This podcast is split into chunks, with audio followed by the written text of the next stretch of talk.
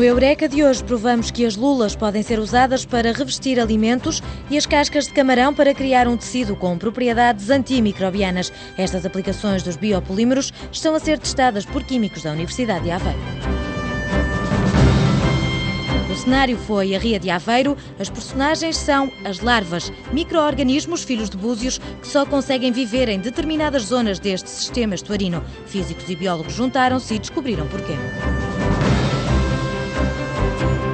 Sem voz nem palavras, o diálogo é feito em bits e à boleia da frequência rádio. Comunicações dedicadas de curta distância é uma nova tecnologia que se aventura na comunicação entre o carro e a estrada. Aperte o cinto. Durante os próximos minutos, o Eureka leva-o numa viagem ao mundo da ciência e da tecnologia. Três exemplos de investigação para conhecer em pormenor. Já a seguir.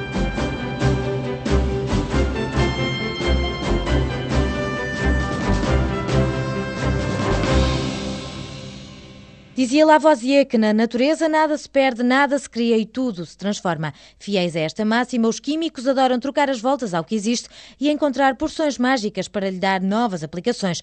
Nos laboratórios de Aveiro, os investigadores quiseram ser originais e criaram uma película usando como matéria-prima os endosqueletos das lulas e das potas e extraindo desses moluscos um biopolímero chamado quitosano. Lopes da Silva enumera as etapas desta investigação. Esse endosqueleto é essencialmente constituído por dois dois biopolímeros, se quiser, proteína e quitina. O que se faz é uma coisa que se faz a nível laboratorial, que é um tratamento químico que permite remover proteína e outros compostos que acompanham esse tal endosqueleto. Passado algumas fases, tal, tal, tal, tal, ficamos com o polímero em pó.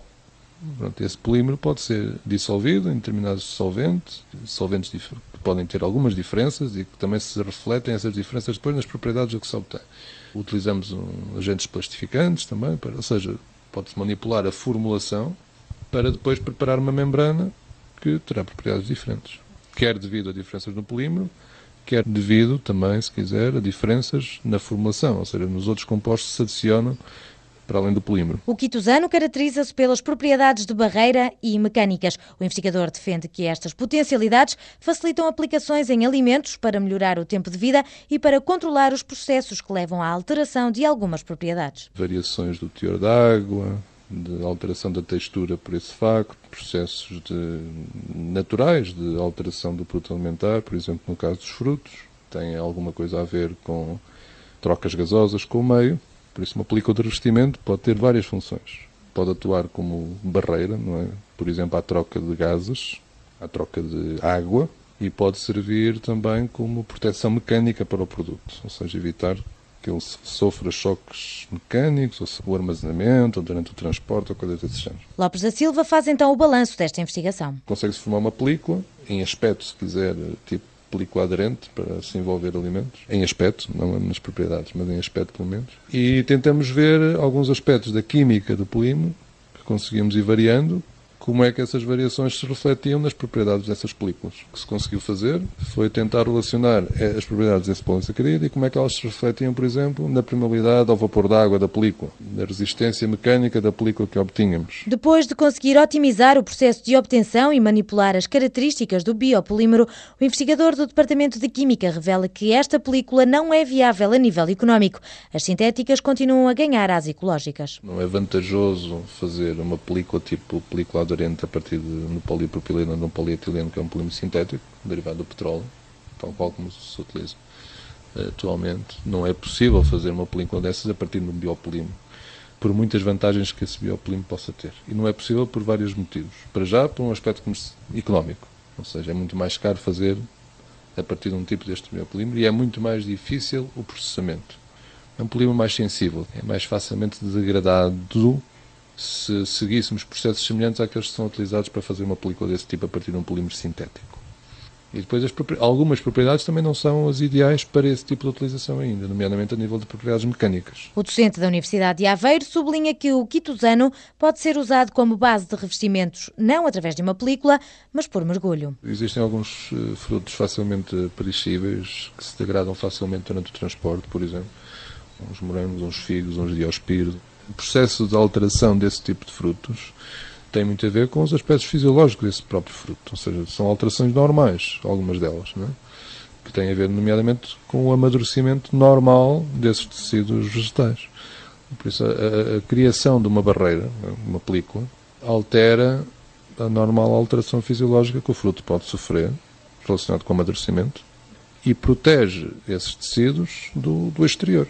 Protege, quer a nível mecânico, e principalmente a nível de trocas que correm naturalmente entre os tecidos vegetais e o exterior. Em parceria com a Escola Superior de Biotecnologia da Universidade Católica e com o CITEV, um centro tecnológico na área têxtil, os investigadores do Departamento de Química têm agora um novo desafio: associar este biopolímero para alterar a funcionalidade das matrizes têxteis. Essencialmente constituídas por dois polímeros sintéticos. Um é poliéster e o outro é polipropileno. São polímeros sintéticos, de origem sintética, e que são relativamente inertes, ou seja, é difícil modificá-los, modificar a, a, química.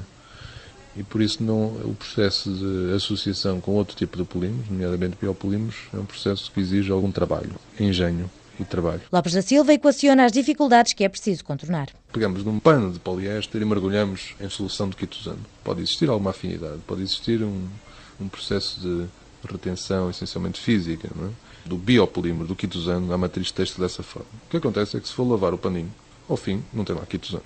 É necessário que exista uma ligação mais forte. Para isso, teremos que conseguir alterar de alguma forma a superfície do poliéster é? para conseguirmos criar lá condições para estabelecer ligações mais fortes com o quitosano. O investigador do Departamento de Química confidencia como se vai alterar a superfície do polímero para que a ligação entre os dois seja mais eficiente. Uma das coisas que nós estamos a tentar fazer é criar novos grupos funcionais para o tratamento de plasma. O tratamento de plasma é essencialmente um tratamento em que se bombardeia com iões, eletrões, umas coisas assim, a superfície do polímero para alterar um bocado essa superfície, de tal forma a criar condições para que seja mais fácil a ligação. A outra alternativa seria tentar, durante o processamento, por exemplo, o polipropileno é processado a temperaturas relativamente elevadas, 200, 230, 250 graus Celsius. Quando trabalhamos com biopolímeros, eles são muito mais sensíveis que os polímeros sintéticos. Isso o ideal, ou melhor, uma das formas, provavelmente até do ponto de vista comercial, que pudesse ser mais fácil de fazer, era, durante esse fabrico da própria fibra têxtil, já incorporar o biopolímero. A dificuldade é que o biopolímero é muito mais sensível se nós levarmos a temperatura à ordem dos 200, 200 e qualquer coisa graus Celsius, já existe uma degradação muito apreciável do biopolímero. O investigador da Universidade de Aveiro traça os objetivos desta investigação financiada pela Fundação para a Ciência e Tecnologia. Queremos alterar a propriedade de barreira, queremos alterar a permeabilidade da fibra têxtil. O que é que ela deixa passar? Queremos conferir propriedades que podem ser, por exemplo, antimicrobianas à fibra têxtil. Se conseguirmos associar bocados de quitosano que tenham essas propriedades antimicrobianas. Queremos conseguir um biopolímero ligado à fibra têxtil, podendo esse biopolímero servir como veículo para outras coisas. Pode ser, por exemplo, para tentarmos fazer microcápsulas com aromas. Talvez no futuro se comercializem roupas para médicos ou compressas para os ferimentos com propriedades antimicrobianas ou ainda tecidos com cheiro. Tudo isto feito com cascas de camarão ou endosqueletos de lulas, as matérias-primas usadas para fabricar o guitosano.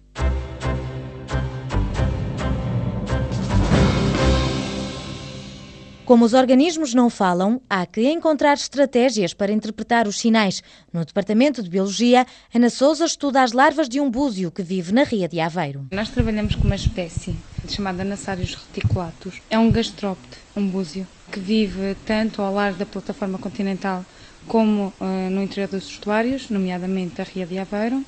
Tem mais ou menos um adulto entre 15 a 25, 30 milímetros tem uma concha com uma ornamentação reticulata. Conhecer a ecologia desta espécie é importante para usá-la como bioindicador para o TBT, um poluente que existe nas tintas dos barcos. O objetivo era descobrir a distribuição da espécie no interior daquele sistema estuarino e tentar perceber porque é que não sobrevive em toda a ria. Para isso, partiu-se do estudo das larvas, as filhas destes búzios. As fêmeas têm ovos, esses ovos são envoltos a placenta vamos dizer assim, é uma cápsula que é libertada para o exterior. Cada cápsula contém aproximadamente 200 ovos para esta espécie. E essa cápsula é colocada em cima das rochas ou na concha de outros búzios, mas preferencialmente sobre uma alga, eh, chamada Laurencia pinatífida. E essa cápsula mantém-se ali aproximadamente por um mês Passado um mês, esses ovos vão se desenvolvendo, até porque tem um vitelo lá, que eles alimentam-se desse vitelo, vão se desenvolvendo e vão dar à luz larvas, que vão eclodir no meio natural, normalmente porque a cápsula tem um ápice que abre e que as larvas saem. Depois, já em laboratório, Ana Souza revela que há que escolher as larvas que estão em melhores condições. Fazemos eclodir as larvas, nós cortamos a cápsula, fazemos uma cesariana às larvas e deixamos que as larvas saiam para fora da cápsula para a água do mar. E escolhemos as larvas que estão em melhores condições. Aquelas que têm um véu bilobado perfeitamente desenvolvido, que nadam livremente, que têm olhos bem desenvolvidos, e essas larvas são então expostas a diferentes salinidades. Segue-se uma fase de observação da mortalidade. Temos as larvas que estão mortas, contabilizamos e calculamos com isso um LS50, que é a salinidade para a qual 50% das larvas se encontram mortas. Depois disso, obtemos uma equação. A partir desta equação que relaciona a taxa de mortalidade com a salinidade, entra em cena João Dias. O físico revela porque é que um modelo hidrodinâmico calibrado é o método mais adequado para este tipo de estudos. A salinidade é essencialmente influenciada pelas entradas de água doce no sistema e pela entrada de água salgada no sistema. A água salgada é essencialmente forçada pela propagação da maré, varia entre marés vivas e marés mortas, mas a água doce varia bastante ao longo do ano. Portanto, os caudais fluviais são extremamente influenciados taxas de precipitação. Portanto, se o objetivo fosse determinar realmente a variabilidade de salinidade em todo o domínio experimentalmente, era muito complicado porque eles teriam que estar em muitos pontos da ria em simultâneo e durante muito tempo para poderem ter esta variação. Em alternativa, o que se pode fazer é recorrer à modulação. O investigador do Departamento de Física desenvolveu um modelo que tem acoplado um módulo de transporte de sal. Este modelo foi calibrado forma a reproduzir os campos de salinidade na ria, em função dos forçamentos que nós impomos, portanto, forçamento na fronteira com o oceano, que é a onda de maré, e forçamento no, nas fronteiras com os rios, que é a entrada do caudal fluvial adequado. Depois do modelo calibrado, portanto, por comparação com os resultados observados em vários locais, nós podemos impor caudais diferentes, característicos de determinados períodos e tentar obter os campos de salinidade. Juntando os dados da biologia e o modelo da física, foi possível conhecer a distribuição das larvas na Ria de Aveiro e a mortalidade da espécie quando exposta a certos níveis de salinidade. Simulamos realmente as situações extremas e as situações típicas. Com os campos de salinidade, o que é que nós fizemos? Portanto, a biologia, de facto, conseguiu obter uma equação que relacionava a taxa de mortalidade com a salinidade e nós o que fizemos foi pegar nos nossos campos de salinidade, aplicar esta equação e chegar a campos de mortalidade.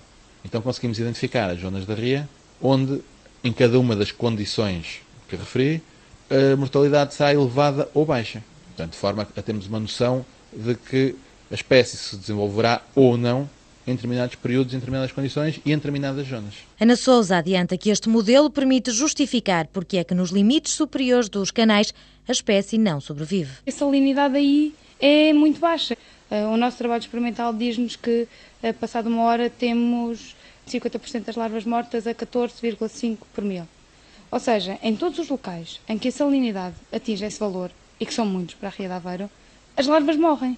Se as larvas morrem, nós não vamos ter aí organismos. É impossível que a espécie colonize esse determinado local. Até porque o principal mecanismo de expressão desta espécie é na fase larvar. Concluiu-se que no caso da Ria de Aveiro, estas larvas morrem não devido à poluição provocada pelo TBT, mas porque não suportam as baixas salinidades. Os investigadores do Departamento de Química estão agora a estudar a formação de pênis em fêmeas de muitas espécies de búzio, alterações sexuais provocadas pela poluição deste composto que durante muitos anos foi usado para pintar os cascos dos barcos.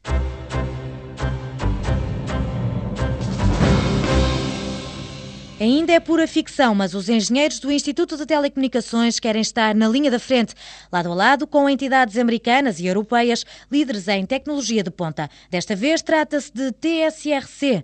Comunicações dedicadas de curta distância. Nuno Borges revela que pretende usar-se este sistema de rádio para estabelecer um diálogo entre o carro e a estrada, uma tecnologia especialmente útil em caso de acidente. Tenho uma estrada, tenho uma curva, exatamente a seguir à curva, por exemplo, houve um acidente numa situação atual, ou se eu não tiver um, uma linha de vista para o acidente, o que vai acontecer é que eu vou bater no, no carro acidentado, porque eu não sei que ele está lá parado na, na faixa. Numa situação destas, sempre que o carro fica acidentado, o carro vai informar a estrada que ficou acidentado e está parado na posição tal. Ora, num raio de alguns quilómetros, eu posso informar todos os automóveis que existe um carro estacionado ou que existe um carro parado naquela posição. E, portanto, todos os automóveis vão saber que existe ali um perigo antes de lá chegar. O engenheiro do Instituto de Telecomunicações destaca as vantagens em caso de emergência médica. Se uma ambulância entra na mesma estrada onde eu estou e se a ambulância vai numa situação de emergência, neste momento eu só sei de onde é que vem a ambulância porque começo a ouvir uma sirene e tenho que tentar, pelos espelhos ou olhando à, à volta, descobrir de onde é que a ambulância vem para eu me poder encostar. Ora, se houvesse possibilidade da ambulância comunicar com a estrada e da estrada comunicar com o meu carro e o meu carro ter um display que me diz a ambulância está-se a aproximar de ti, por trás, pela frente, de lado, eu poderia, obviamente, encostar exatamente para o sítio adequado, de modo a que a ambulância pudesse passar. Isto, obviamente, serve entre a ambulância e o automóvel, mas também serve quando uma ambulância chega, por exemplo, a um cruzamento aí uns 200 ou 300 metros antes, a ambulância pode comunicar com a estrada e o semáforo do cruzamento pode automaticamente passar para verde para o sítio onde a ambulância vem. Nuno Borges descreve a linha orientadora da investigação desenvolvida na Universidade de Aveiro através de um projeto de final de licenciatura usando uma frequência de 400 MHz. Eu tenho um rádio que está de algum modo escondido atrás de um sinal de trânsito e tenho um rádio dentro do meu carro. Sempre que eu passo por esse sinal de trânsito, ou estou no, no no raio de comunicação desse sinal de trânsito e eu recebo a informação que o sinal de trânsito está constantemente a enviar para todos os automóveis que por lá passam.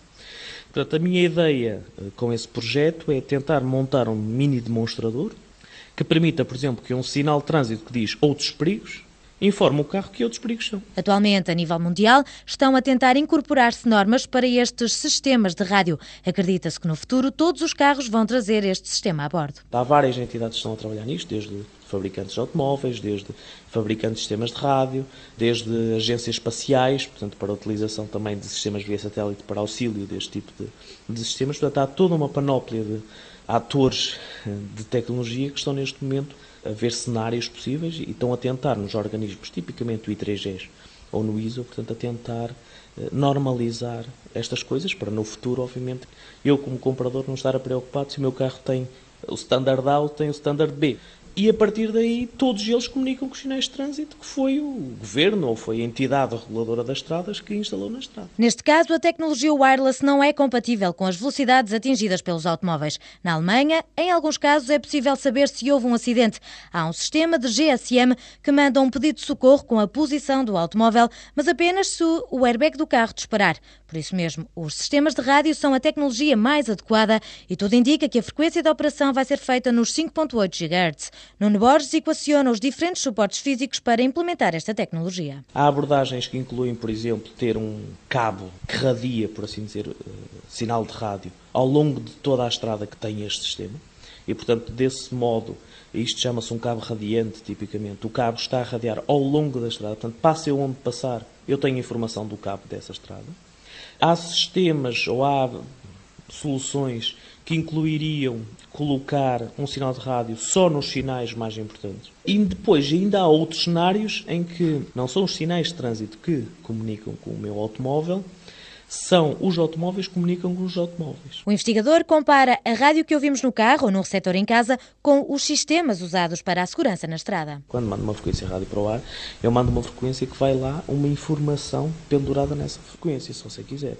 Ou seja, é o equivalente a dizer que quando eu sintonizo a TSF, eu tenho uma determinada frequência e essa frequência traz informação em cima da portadora ou em cima do seno, modulado com a informação que é a voz. Ora, aqui é uma coisa muito semelhante, só que eu, na vez de mandar a voz em cima do sinal de rádio, o que eu vou mandar são bits. E por isso, de um lado e do outro, os sistemas têm de ser compatíveis, por isso a normalização é fundamental, para eu poder, sempre que eu estou acidentado ou que a ambulância liga ao sistema de emergência, eu mando um sinal de rádio para o ar que, se você quiser, a quantidade de bits que lá vai em cima é equivalente a uma voz a dizer socorro, socorro, socorro. Comunicação entre carros ou dos carros com sinais de trânsito ou ainda dos automóveis com a própria estrada. Possibilidades de aplicação ainda a ser estudadas em nome da segurança rodoviária, até porque, no futuro, esta tecnologia pode evitar muitos acidentes.